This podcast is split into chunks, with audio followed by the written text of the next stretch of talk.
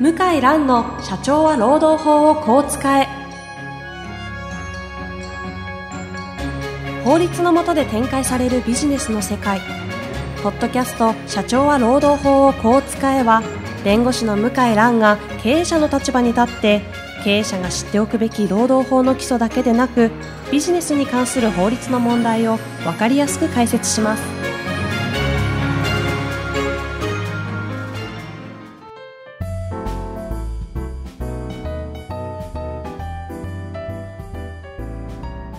にちは、ナビゲーターの遠藤和樹です。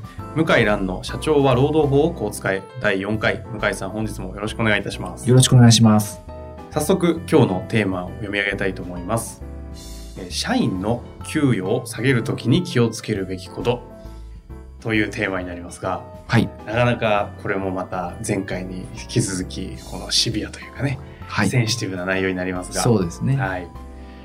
えーこれは、えー特定の社員の給料を下げたいということですよね。そうだと思いますね。はい。言及、まあ、この方、特定の方の言及をするとき、まあありますようね。んだ能力に見合ったうん。賃金に落としたいと。はい。できればやめてもらいたいうん。ということですかね。でだと思いますね。過剰に払いすぎてるとか、ね、過去のいい、こう、売り上げがどんどん伸びてる時代に上げすぎちゃって、いや、ちょっと実力以上に払いすぎちゃったなとか、多分かなりあると思うんですよ。はい。そうですね。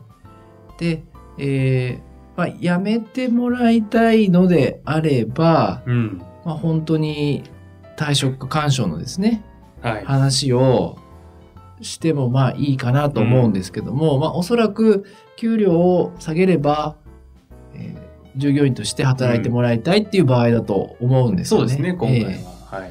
ーですので、えーまあまず法律的な観点から言うと、はい日本の場合ですね、えーまあ仮に例えば給料を下げる制度がうん。あったとしても、なかなか給料をその減らすってことは難しいんですね。やっぱそういうもんなんですか？非常に難しい。それは実力が見合ってなかったり？はい。その実力を証明するのが非常に難しいですね。ああ、なるほど。はいうんですので、うんなかなか言及は、うんまあ法的には難しいんですけども、そうなんですね。でもまあどうしてもまあ研究をしたいとうん。いう場合でも、まあ一つのまあ目安がありまして、うん。一つは1年間で10%以上ですね、ほうほう。給料を下げる場合は、まあ揉め事、法的な揉め事に発展するケースが結構多いですね。1年間で10%。。はいい。2割、3割だと、特に東京の場合はいろいろ相談するところありますから、ええまあ法的な揉め事うん。に発展して、で、先ほど申し上げた通り、出るところに出ると否定されてしまうので、うんまあちょっと経営者としてのメンツはね、厳しくなりますよね。うんなるほどええですですし、まあその経営者の方がそうやって相談する場合はですね、うんその給料を下げたい、うすうす給料を下げたい方の給料を下げると何か問題が起きると。うん。うん。子さんのベテラン社員うで、んいろいろ腹、まあこう、不平不満があってですね、い、つも経営者の悪口を言ってるとかですね、うん。えーそういった、まあ、潜在的にもまあ問題が発生しそうな従業員の場合があるので、えーだ私がお勧めするのは、やっぱりまあ一つは、時間をまあある程度かけると。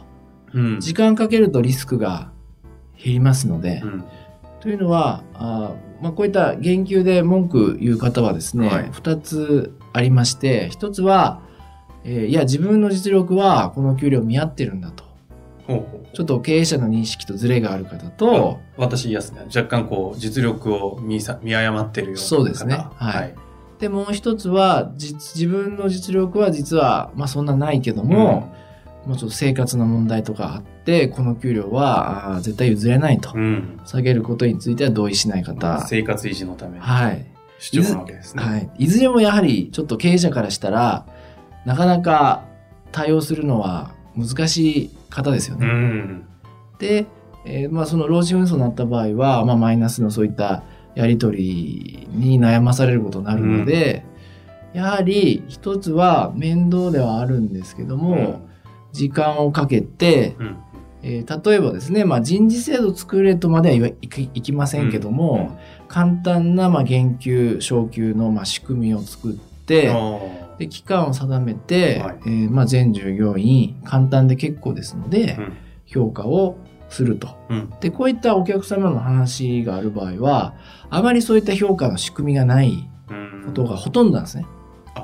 そういう、あの、やっぱあるんですか？そもそも。言及をしたいというような悩み。あ、ものすごく多いです。やっぱ多いんですね。はい。あそういう時に大抵、そういう言及を取る、エビデンスとしてするための、取るための、その給与制度、じはい人事制度っていうんですかね、はいそういうものがあまりなかったりそうですねす。ることが多い。はい。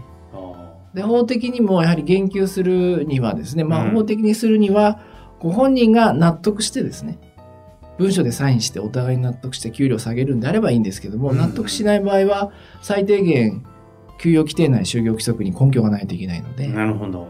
まあそういった規定も作らないといけないんですけども、まあ一つはやはり時間かけて他の従業員の方もちゃんと評価して、もちろんご本人は納得しないとは思うんですけども、日本人やっぱりその周りの空気も一応重視しますから、うんうん周りの方が納得してですね、はい給料下がったり上がったりしてる場合に、一人だけ突出して問題を起こすかっていうと、うん普通はまあ少ないうんなるほど。ですよね。なんか公平性みたいな。そうですね。。ですので、いい機会なんで、そういった仕組みを作って、で、焦らないで、まあ、その、辞めてもらいたいんであれば別ですけども、うん。給料低いんだったら、なんとか、はい。従業員として働いてもらいたいってんだったら、時間をかけてですね、うん。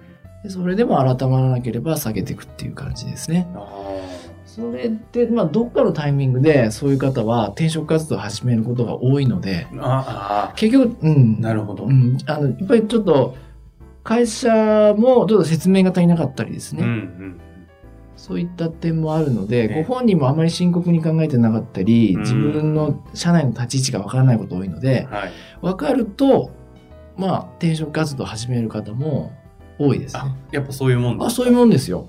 大抵そういう場合たあの言及をしたいって言われる経営者の方ってはい。意外とどっかのタイミングで転職も促したいなって結構ここは両思ってることが多いもんですかね。あ、持ってること多いですよ。ああやっぱそうですか、いやそれこそそうすると退職干渉みたいな話の前回のね、はいえー、と第3回の時にお話しされてましたけどやっぱりそこはちゃんと時間とお金のところを使って促していかなきゃいけない。そうですね。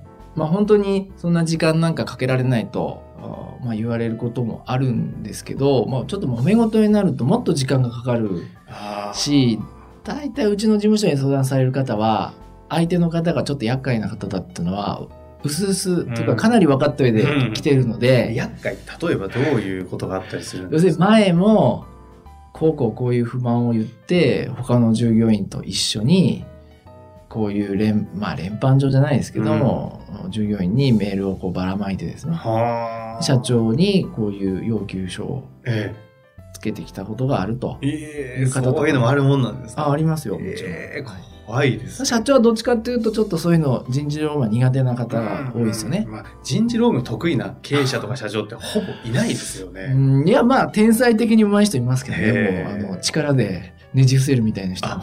ちょっとい今度その方ちょっと一度ここでゲストで来ていただきたいところですけど、そうなんですね。はそうなんで、まあ、そういう、まあ、苦手な経営者の方は、まずその仕組みがあるとね、まだ楽なのあで、うん。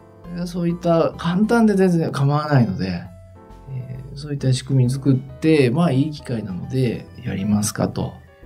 けど経営者の方ってそういう相談するタイミングでは、言及したいんだよ、もう来月にでも、うんみたいな状態だと思うんですけど、感覚的には制度を入れて時間を使うっていうのは、ままあ法律的にって話じゃなくなっちゃうのかもしれないですけど、過去事例とかいろいろ見てくると、はい。どのくらいのこういや、簡単ですね。で要するに、僕とか話が聞く、話を聞くと、似たような事例が今までまあ大体あるわけですよね。うんうんそうするとこういう事例があって、まあ、御社と同じようにこうこういう立場の従業員の人をこうこうこうしたら、こういうところに行ってこうなりましたっていうと、まあ大体分かってくれます。なるほど。はい。それ、それかもう下げるのをやめます。あどっちかですね。。はい。私どもの話聞いて断行するこう、もう言う全然、そんなのは無視して関係ないんだと言って、実行する経営者の方はそもそも来ないですからね、相談にうちの事務所に。うん。じゃあ大抵時間をしっかりと使って、まあ、言及の方に人事制度に入れてってやるか、やるか、まあ本当に、まあ今はそんな余裕はないから、しばらく様子見ますとおっしゃるか、どっちかですね。でも言及自体を一旦そうですね。その発想自体をやめる結局あの、リスク、ちょっと研究したらリスクのある従業員の方っていうのはもうわかっ、うすうす分かってるわけですから、はっきり指摘されると、いや、そこまで彼とちょっと揉め事になってまで、うんまあ今やるタイミングではないとなるほどおっ。しゃる方も多いですね。じゃあ大抵その、もうもう本当に事例がいっぱいあるわけですね。事例は、もうこういった相談はもう経営者の悩みの、まあ、ななんだろう、ベスト10の中に必ず入りますよね。なるほど。まあそうですよね。そうですね。うんはあ。あの、今後ですね、えー言及をし、今は考えてないけど、考えることになるだろう方もいれば、今はもう目の前でもう言及どうにかしなきゃと思ってる経営者さんいると思うんですが、はい。なんか最後にこう、その方々にアドバイスあれば、そうですね。私のとこに一度相談しに来いっていうのは、あの、当然あるのかもしれないですけども。まあもちろん制度とかも大事ですけど、うん、まあ、採用から ちょっともしかしたら問題があるかもしれないですね。そこ来ましたか。はい。ちょっと 話すと長くなるかもしれないけど、え採用が苦手な経営者の方って多いじゃないですか。はい。はい。ああ、多いです。経営者の人が気に入った人材に限って、なんか、揉め事になってしまう。なんかものすごい偏った、こう、期待と偏見で取って優秀だと思ったら、はいそうですあれ？みね。たいな、あの、というのは、言及で問題になる場合は、はい非常に給料高い方が多いんですよ。基本給がなるほ15万とかね、うん20万の方で問題にならないですね。ど50万とかですね、うん60万とか、うんそういう方が多いので、話を聞くと経営者の方のちょっと好みが影。響しあてるから、あ。はい。採用で問題になるってそういう意味ですか？ですので、まあ、うん元も、まあ、ちょっとやり方変えるか、うんもう本当にタッチしないかですね。どういうことですか？採用にタッチしないあ。